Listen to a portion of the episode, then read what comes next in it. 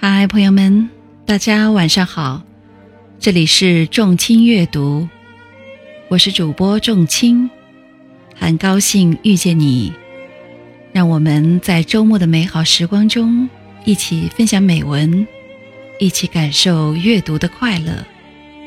今天给大家分享的文章是席慕容的《小径》。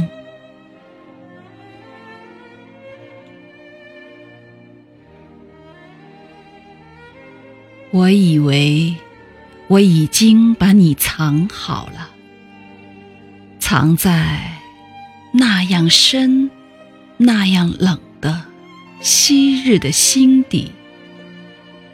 我以为只要绝口不提，只要让日子继续的过去，你就终于、终于会变成。一个古老的秘密。